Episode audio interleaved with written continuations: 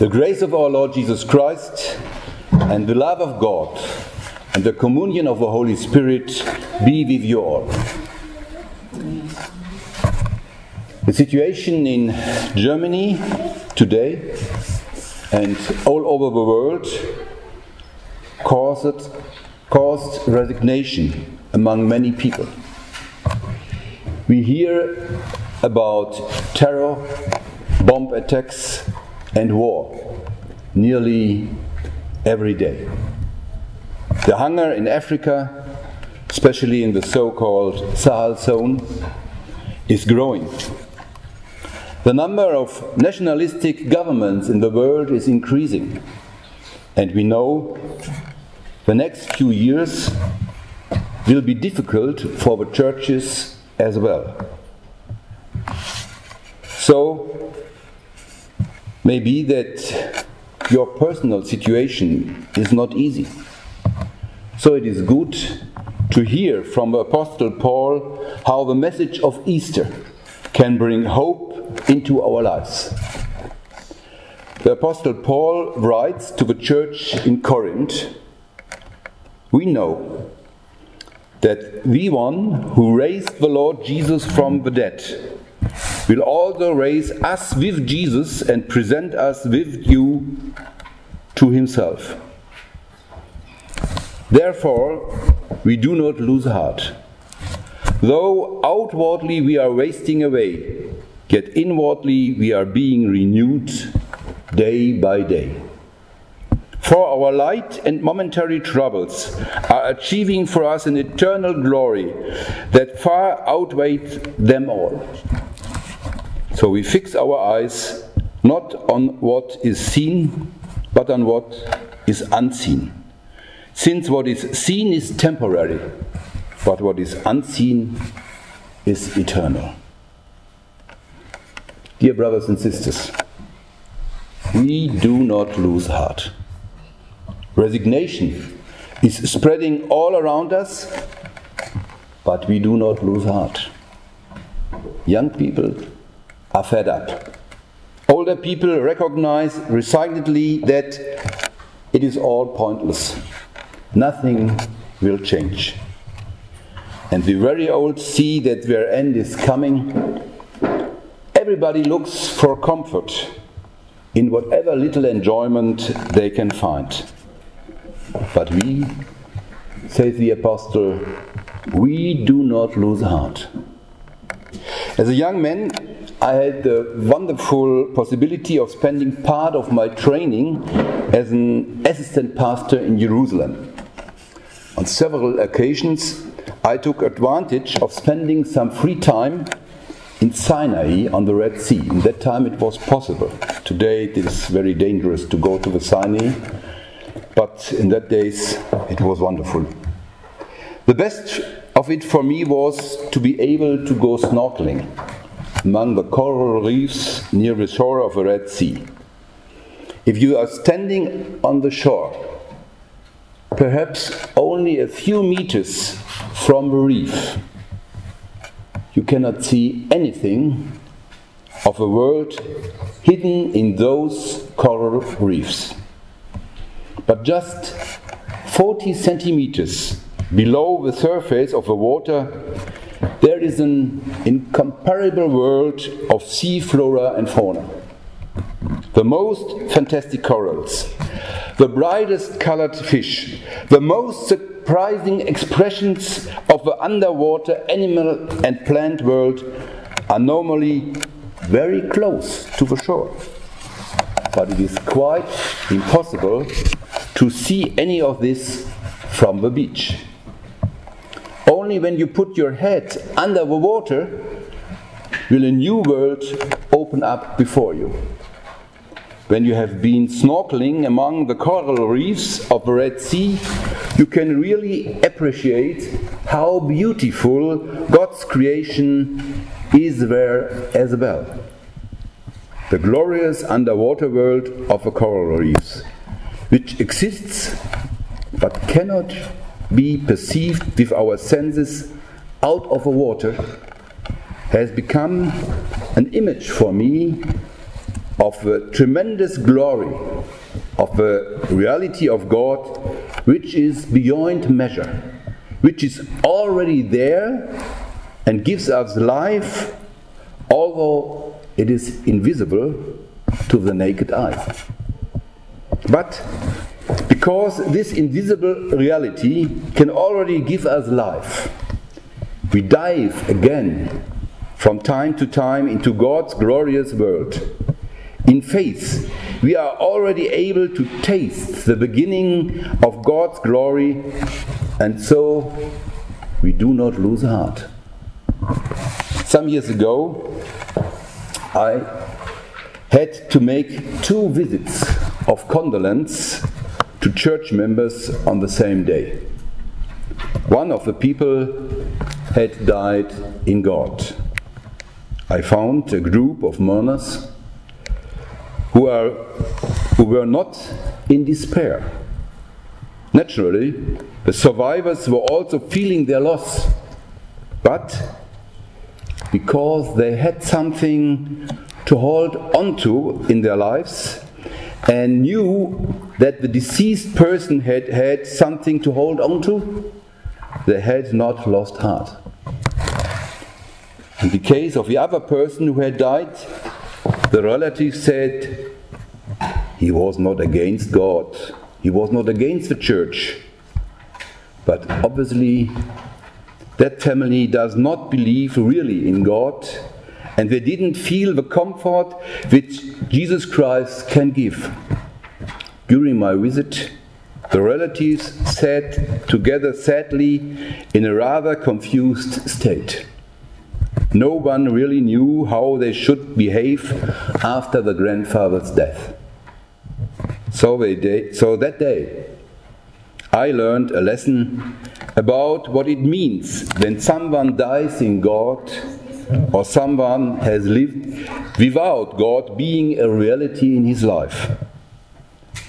If you trust in God, you do not need to lose your courage, even in the face of death and dying. Where is some kind of spook going around among us? The spook is called frustration. Around me here in Pomerania, I see all the efforts our church staff and our pastors are making to build up the church in the congregations but very few young people come forward for confirmation. The number of baptisms is dropping, and many, especially hopeful young families, are moving out of a region. Pomerania is one of the poorest areas of Germany. We have places where the unemployment rate is still very high. Lots of people especially in the rural areas, are asking themselves, is it worth sticking it out here any longer? In this situation, the Apostle Paul's distinction between the outer nature, which is wasting away, and the inner nature, which is renewed day by day, can help us. Suffering and disappointments are, are experiences which help us to grow inwardly. We can see that in a little story. There was a man who could not bear to see anything beautiful or healthy. He found a young palm tree growing marvelously in an oasis. But he took a heavy stone and put it right in the center of the tree's crown. Then he went off laughing. But the palm tree tried to throw off the weight. It shook itself and bowed over. It plunged its roots deeper into the soil until they reached a hidden source of water. This power from below and the sun's warmth from above made it grow unto mighty palm tree which was also able to support the stone years later the man came back to enjoy the sight of a crippled palm The palm tree lowered its crown so he could see the stone and said, I own you thanks. Your heavy weight has made me strong. Outward tribulations can help us to take root in God and draw strength from His invisible energies.